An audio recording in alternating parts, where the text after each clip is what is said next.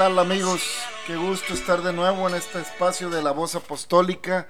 Un placer eh, siempre poder llegar a, un episodio más. eh, pues este trabajo que Dios nos permite venir haciendo desde hace un tiempecito ya, aprovechando este tiempo en que, eh, bueno, hay, hay espacio, hay tiempo, dado las circunstancias que se está viviendo, y Dios nos ha dado la oportunidad de ir eh, pues haciendo este podcast que lo hacemos con mucho gusto, la voz apostólica, una voz de esperanza. Y como decía nuestro hermano Orellana en su canto, qué lindo es sentir la paz de Dios en nuestro corazón.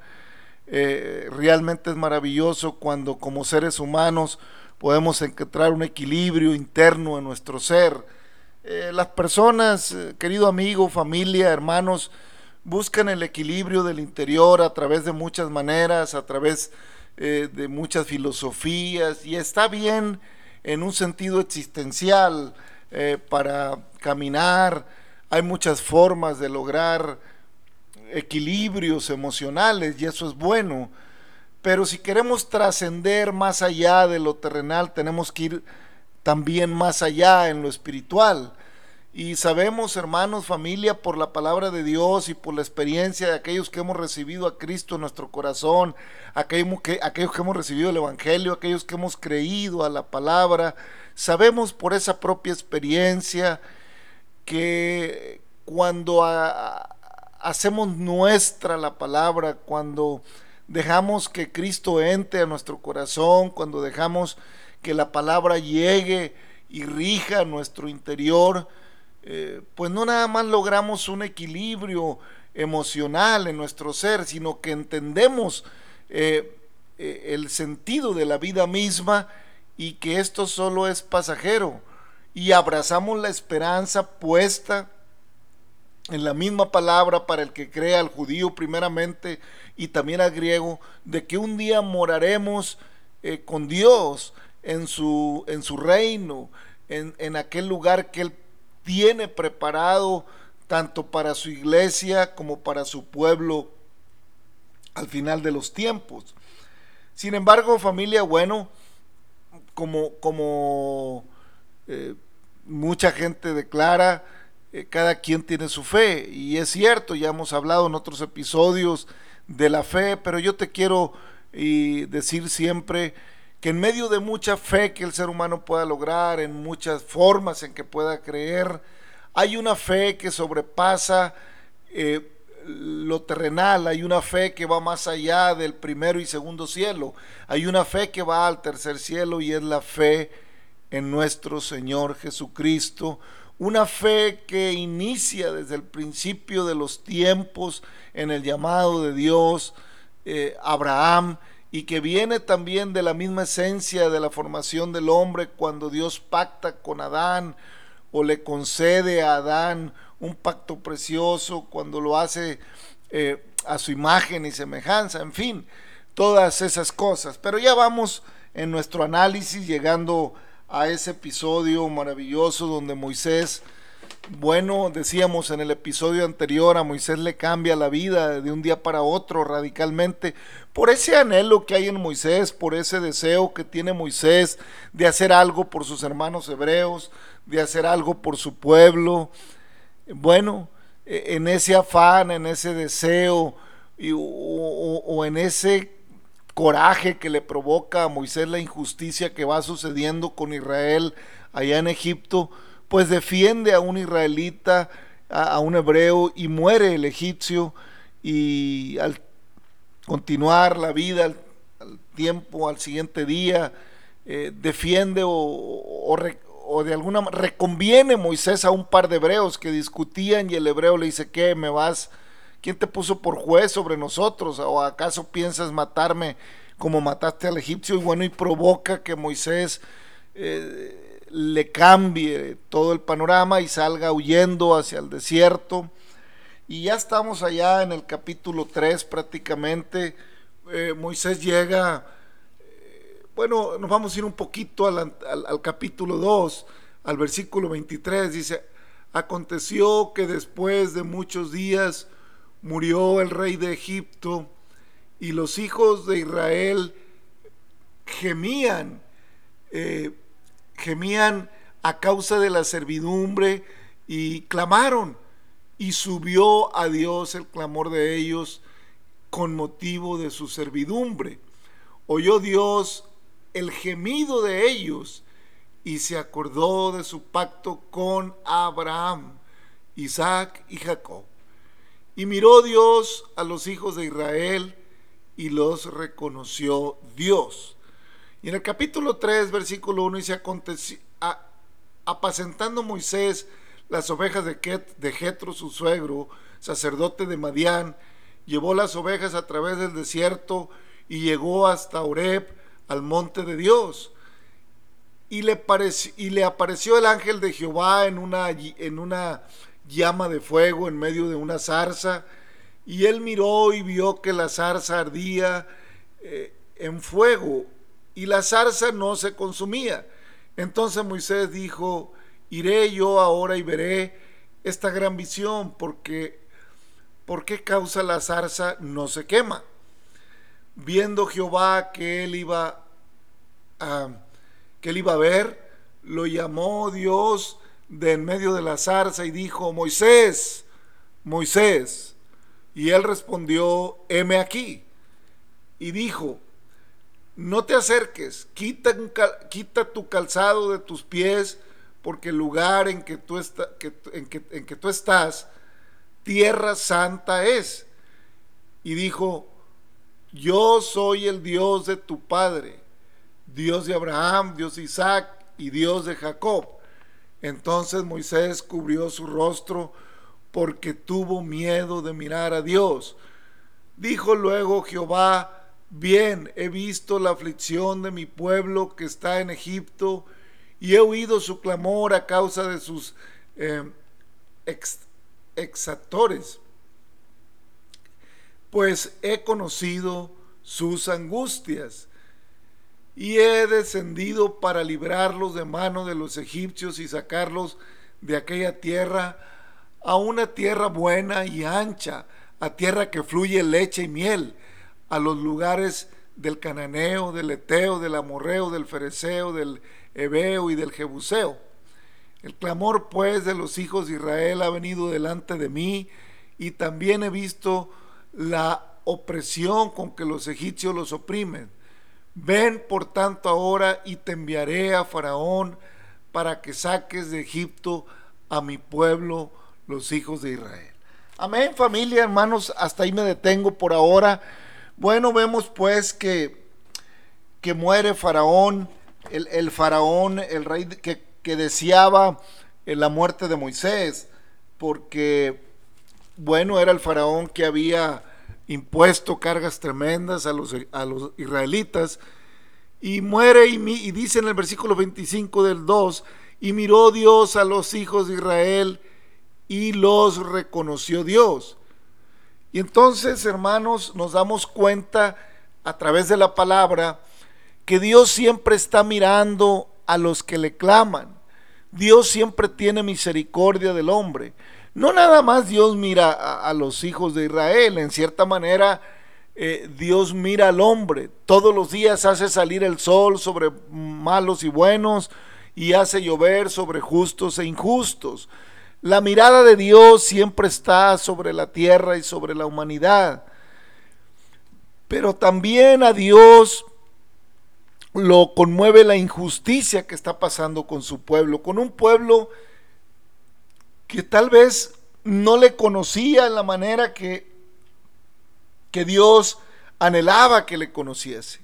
Un pueblo que se había olvidado hasta cierto punto, había dejado eh, eh, pues aunque adoraba y aunque reconocía y aunque guardaba ciertas costumbres de Jacob y aunque reconocía a Jehová en, sus en, sus, ah, en algunas de sus fiestas, en algunas de sus oraciones, en algunos sacrificios, todavía Israel mantenía eh, la tradición que Jacob había establecido tal vez, pero ya su corazón no estaba eh, del todo convencido del Dios de Abraham, del Dios de Isaac, del Dios de Jacob, de tal manera que con tantas generaciones que habían pasado, con tantos años eh, en la convivencia con Egipto, se habían ellos involucrado demasiado en los dioses egipcios a tal grado que habían aprendido a adorar ídolos en Egipto, como ya lo mencionamos en otros episodios.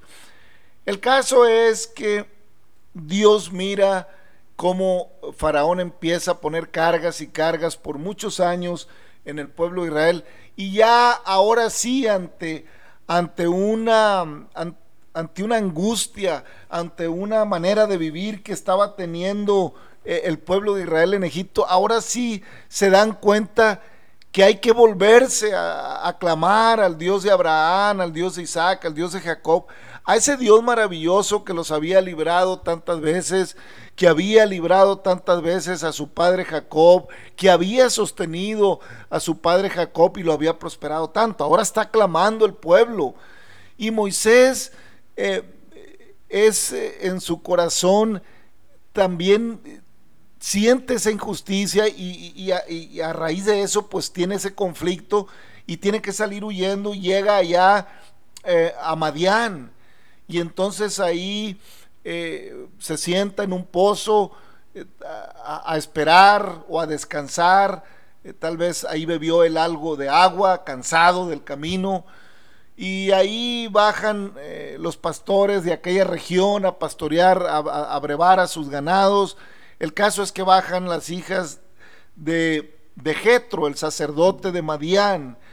Eh, aparentemente, pues podemos ver que Jetro o, el sacerdote o Madián, pues son de los descendientes de Setura, la, eh, o de Setura, la segunda, la segunda esposa de Abraham. Después que muere Sara, Abraham toma Setura y tiene varios hijos, entre ellos uno se llamaba Madián. Y, tal parece que Jetro eh, es de esa descendencia y se conserva de alguna manera también eh, las tradiciones de Abraham. Al parecer, eh, ejercía un sacerdocio muy similar al sacerdocio que ejercían los descendientes de Jacob. En fin, eh, son asuntos teológicos que habría que entrar en otros detalles. El asunto es que ahí está Moisés en ese pozo meditando, ah, llegó cansado y, pensando qué sería de él, qué hacer. Pero como estamos diciendo, familia, amigos, Dios mira la aflicción de su pueblo, muere ese faraón y, bueno, en lo que en Egipto hay una revolución política, una, una sucesión de ese reinado, tiene que venir un nuevo faraón. En ese inter también, también Moisés eh, llega a ese lugar y también el clamor del pueblo está subiendo, es demasiado. Tal vez Israel recapacita y vuelve a retomar la adoración, vuelve a retomar la oración hacia el Dios verdadero, hacia el Dios de Abraham, hacia el Dios de Isaac, al grado que eh, pues empieza el pueblo, o, al menos eh, los ancianos de, los hebreos en, allá en Gosén, recuerdan cuántas veces libró el Dios de Abraham a su padre Jacob y empiezan a clamar con más ahínco al grado que Dios, eh, dice la Biblia, eh, eh, dice la Biblia, miró Dios a los hijos de Israel y los reconoció Dios. Qué bonito familia, qué bonito hermano, cuando Dios nos mira y nos reconoce. Y, tal parece que lo que provoca que Dios bueno, ya interceda por Israel, es que Israel le muestra una vez más eh, reconocimiento, es que Israel en medio de su angustia le clama. Israel en medio de su angustia vuelve su mirada al Dios que los, que los había llevado a Egipto. Porque hay que recordar que Israel llegó a Egipto por mano de Jehová. Eh, llegó a Egipto por la bendición que Dios dio a Egipto en un momento de hambruna, en un momento de crisis en la tierra de aquel, de aquel tiempo, pues Dios le había mandado bendición a través de José a Faraón y entonces en ese tiempo llega también eh, Jacob con su familia. Pero hermanos, ahora ha pasado muchos años, ya lo dijimos, y el pueblo se olvida. Así pasa, hermanos, así, así camina la humanidad. Ciertamente la humanidad ha reconocido el sacrificio de Cristo. No hay año que no se recuerde eh, la pasión famosa de Cristo. No hay año en que el mundo occidental no recuerde. Y de todos modos, aunque hay muchas religiones y aunque hay pues eh, diferentes manifestaciones espirituales, todo el mundo reconoce que Cristo, al menos lo reconocen como un líder espiritual, al menos lo reconocen como un profeta, al menos para, para aquellos que le creyeron. Si bien no creen en él, sí le reconocen a, a Jesús ese, ese liderazgo espiritual. Pero los que creemos en la palabra de Dios, y entiéndase por palabra de Dios la Biblia, esa palabra maravillosa que ahora tenemos nosotros, esa palabra que es útil para instruir, para enseñar, para rearguir y para instruir en justicia, hermanos, esa palabra que nos fue dada a nosotros de una manera maravillosa. Ciertamente nosotros en este tiempo tenemos 66 libros maravillosos en los cuales eh, eh, tenemos toda la literatura, y de, alguna manera todos los géneros literarios para a través de ellos aprender el propósito o comprender el propósito de Dios para mi vida, para tu vida. No hay quien no entienda, quien no voltee a reconocer.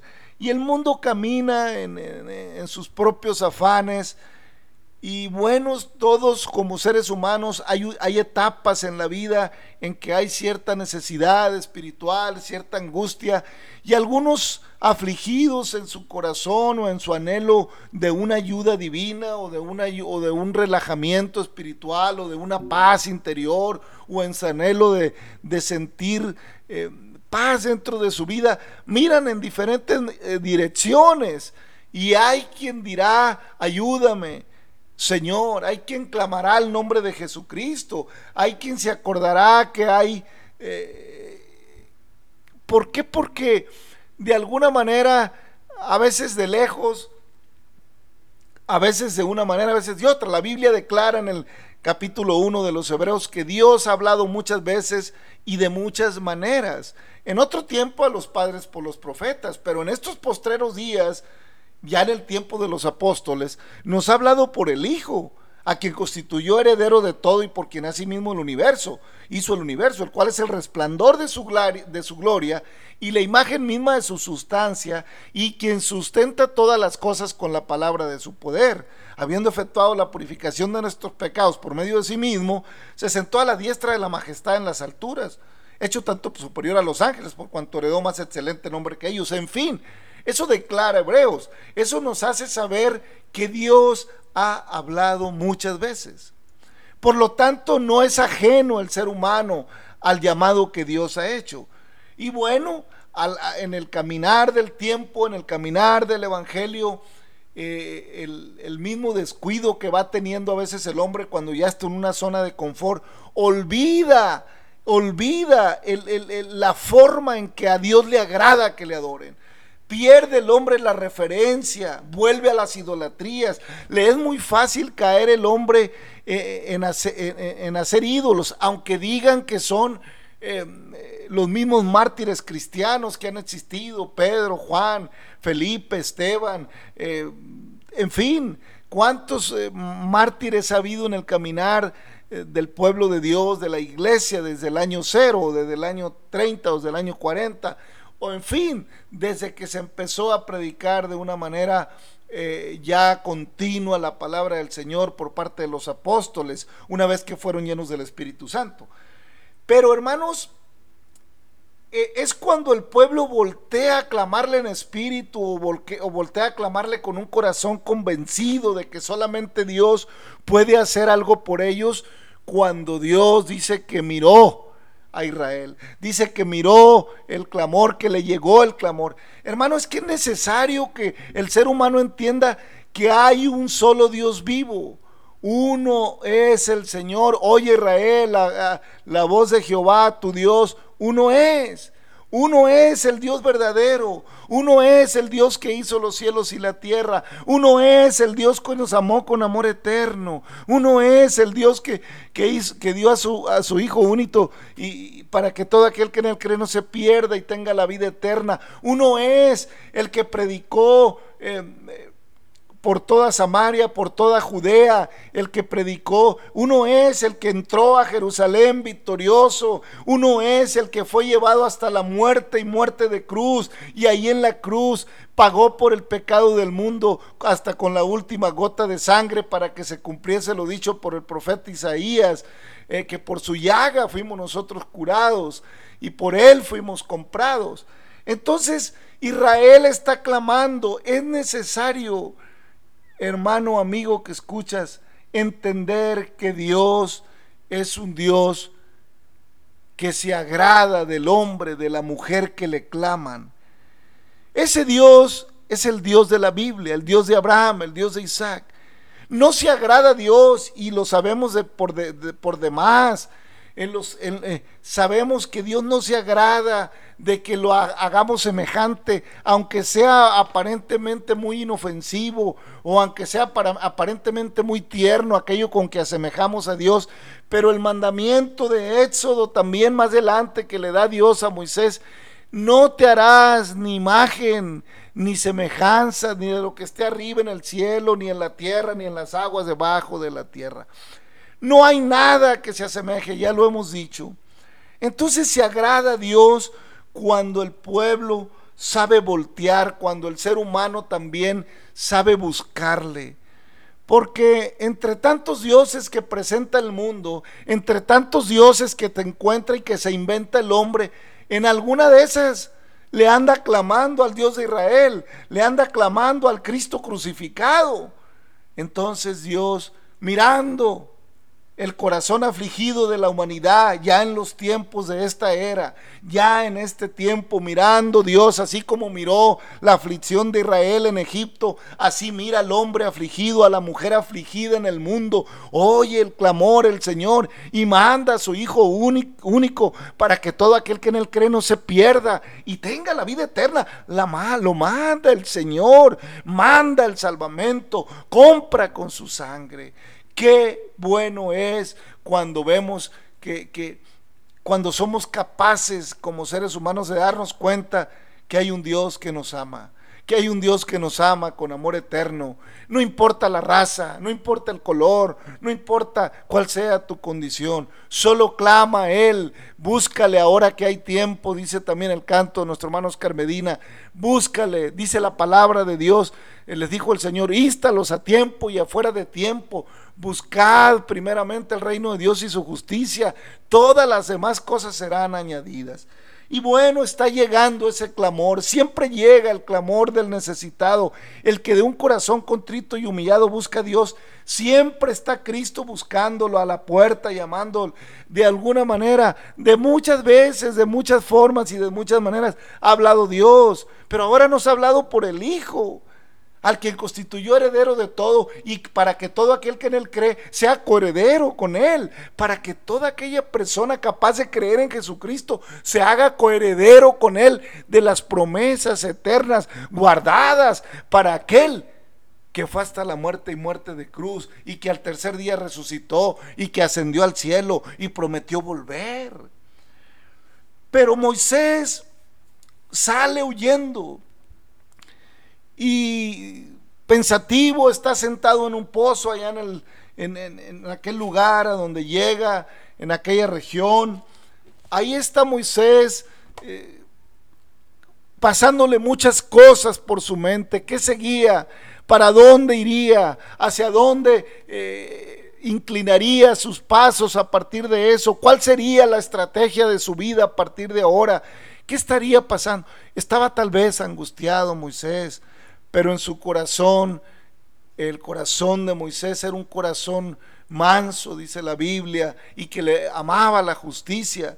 En eso vienen los pastores, pero también bajan este Jetro, sacerdote de Madián, solo tenía siete hijas, así que ellas eran las pastoras, bajan con sus ganados, pero los pastores se portaban agresivos con ellas y no les permitían abrevar a sus ganados en lo que ellos estaban ahí. Entonces Moisés, Moisés intercede al ver esa injusticia. Es llamado a Moisés no soporta la injusticia. Y entonces Moisés intercede ahí y, ayuda a estas muchachas, a estas mujeres sacerdotas, hijas del sacerdote de Madián, de Jetro, y les ayuda a brevar sus ganados. Y ellas van y le cuentan a su padre, y su padre, bueno, ¿y por qué no lo trajeron? Háganlo venir. Vemos pues que Dios ya había preparado de antemano lugar para que Moisés no anduviera errante. Porque habíamos dicho, hermanos, que ahora Moisés le cambia, le cambian los propósitos de vida. Él tenía tal vez planes en Egipto, pero esos planes no eran, no coincidían con los planes de Dios, no eran la manera, porque tal vez Moisés eh, pretendía hacer algo por su pueblo de acuerdo a los argumentos que pudiera dar el, el ser hijo de la hija de Faraón, mas no es como Dios los propuso. Dios no necesita ayuda de los rudimentos del mundo. Dios no necesita echar mano de cosas eh, contaminadas en el mundo por nuestra maldad, por la maldad del ser humano. No, Dios no necesita ese tipo de, artimañas que a veces hay en el mundo. y hermanos, a veces hay hermanos en la fe que juegan con, las, con los rudimentos del mundo y todavía dicen que Dios los ayudó. No te engañes, hermano. No te engañes, amigo. No te engañes que Dios te va a ayudar en una maldad. No, cuando tus propósitos eh, son hechos con trampa, con maldad, con engaño, con, con, con algo detrás que no es agradable, con algo injusto detrás, no te engañes. En eso no está Dios. Dios está en propósitos justos. Y Dios mira eh, las cosas para...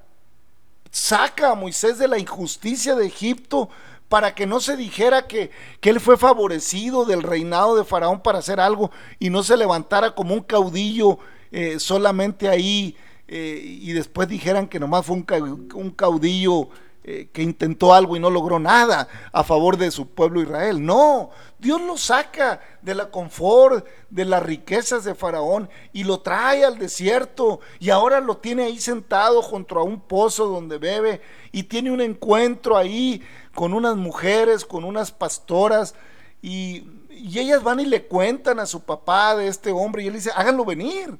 Y ya que lo llevan, acuerda con él eh, de acuerdo pues seguramente eh, ve en, Moisés la gracia de Dios, ve, platican un poco, le dice, le habla de su descendencia. Y, Jetro tal vez descubre que es su pariente, porque también tal vez él es descendiente de Sétura, es segunda esposa de Abraham. Y, bueno, entonces acuerda, en, que, en que trabaje con él, con sus ganados, por, porque vio que, que Moisés conocía del asunto, pues todo israelita en ese tiempo sabe del pastoreo de ganado, del pastoreo de ovejas, puesto que ese era su oficio de, de, siempre. Entonces, eh, le, acuerda trabajar el ganado de Jeto y le da por esposa a, una de sus hijas. Entonces, eh, qué maravilla, hermanos, que Dios, en medio de la angustia que Moisés llevaba, Dios lo mira, Dios lo mira y, tiene compasión de él. Y aconteció que Moisés, dice más adelante en el capítulo 3, entonces Moisés dijo, iré yo ahora y veré esa visión, porque la sausa, la zarza no se quema. Hermanos, eh, una vez que Moisés eh, se instala con Jetro y él le da a una de sus hijas por esposa y ya tiene hijos, Moisés, y, bueno, andando en el pastoreo, Moisés se da cuenta que una zarza está ardiendo y no se quema. Y sabemos que las zarzas es un tipo de pasto muy seco del desierto. Eh, así como una bola de, y muy delgado, que a la hora que se prende se quema muy rápido, en, segundos está quemado. Sin embargo, Moisés está mirando que esa zarza no se quema. Entonces, familia, vemos cómo Dios le prepara a Moisés donde morar. Porque Dios no se queda, no desprecia un corazón cotrito y mirado y no deja que perezcan sus hijos, aunque parezca que, que hay un momento en la vida de Moisés que no sabe qué va a pasar, que no sabe. Así pudiera parecer en tu vida, que no sabes hacia dónde va tu caminar, has cometido errores o, o no sabes qué hacer en un punto de tu vida y te sientes en un desierto. Eh, a, lo mejor sediento de una esperanza. Déjame decirte que así como el Señor le preparó camino, le preparó a Moisés un lugar donde fuera acogido, un lugar donde fuera, eh, donde tuviera él, para vivir y para su mantenimiento allá, en, allá con, con y le prepara todo. Así Dios mandó a su Hijo único para que todo aquel que en él cree no se pierda y tenga vida eterna. Así Dios te prepara cuando tú le clamas, cuando tú le buscas, cuando tú le recibes. Dice que Él ha hablado muchas veces y de muchas maneras, pero ahora nos está hablando por su Hijo. No hay otro llamado de Dios para la humanidad más que a través de Jesucristo, su Hijo amado, el cual fue sacrificado en un madero, el cual es la luz verdadera que alumbra a todo hombre. En el mundo estaba, el mundo por él fue hecho, pero el mundo no le conoció. Pero aquel que le reconoce, aquel que sabe entender el llamado, aquel que sabe percatarse de que Él es una llama ardiendo que no se apaga. Moisés nota que la zarza no se consume y entonces Él sabe que algo sobrenatural está pasando. Amigo, amiga, hermano, hermano que me escuchas, cuando tú notes que tu corazón arde, cuando tú notes que a la hora que el Evangelio toca la puerta de tu vida, que a la hora que Jesucristo en medio del desierto por donde caminas, te habla tu corazón a través de la Biblia, a través de la predicación de su palabra, a través de cada uno de sus libros, a través de un salmo, o, porque oíste una alabanza también inspirada, como esa de nuestro hermano Roberto, nuestro hermano Oscar Medina o nuestros hermanos López. Una alabanza en el género que tú le hayas oído, que toca tu corazón y, lo hace arder como una zarza seca, como una zarza que aparentemente eh, no tenía mucho con qué arder, ahora parece que, que arde y no quiere apagarse. Cuando sientas que la presencia de Dios llega a tu corazón, cuando sientas que a la hora que te hablan la palabra de Dios, que te predican el Evangelio, arde tu corazón Quita tu calzado. Hay algo especial. Dios quiere tratar con tu vida como quiso tratar o como trató con la de Moisés, de lo cual vamos a hablar en el próximo episodio. Pero ahora estamos hablando de que Dios mira la aflicción de Israel, mira la aflicción de Moisés y le prepara a Moisés un lugar donde morar, entre tanto que Moisés va al encuentro con él. E, es a veces el proceso de tener un encuentro con, Dios, un encuentro con Cristo, es un poco doloroso. A veces porque hay que romper con una vida a veces que tenemos planeada de una manera y Dios nos muestra que sus que los pensamientos de Él no son nuestros pensamientos. El Señor nos muestra que la manera en que vemos la vida de acuerdo al pecado del mundo no es como Él quiere que la vivamos. Él quiere que tengamos vida y vida en abundancia. Él mira la aflicción del justo. Él mira la aflicción de aquel que le clama en espíritu y en verdad. Tal vez hay muchos dioses a tu alrededor, como los había en Egipto, familia, amigo. Tal vez hay muchos dioses a los cuales puedas voltar, voltear cuando estás afligido.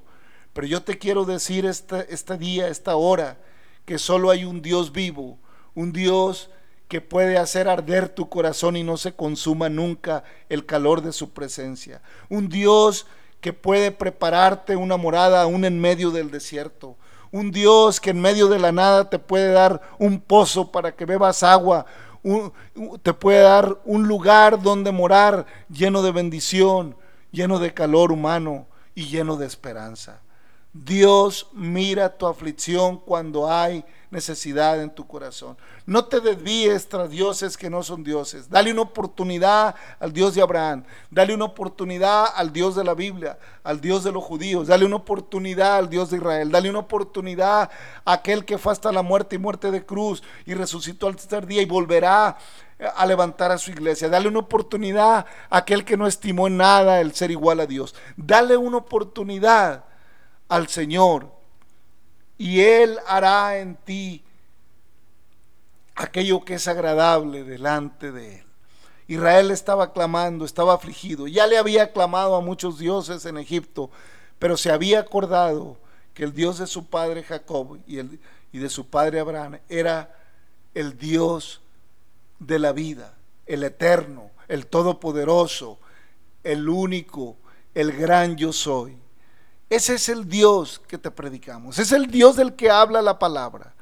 Familia, hermano, amigo, te invito que le des una oportunidad al Señor que trate contigo en medio, en medio de un conflicto, cuando parece que no hay solución a tu problema, cuando parece que no hay a dónde ir, Dios siempre tendrá agua viva para ti, Dios siempre tendrá un calor especial con el cual cobijar tu frío, con el cual quitar lo frío de tu vida, con el cual darle esperanza y darle calor a tu corazón.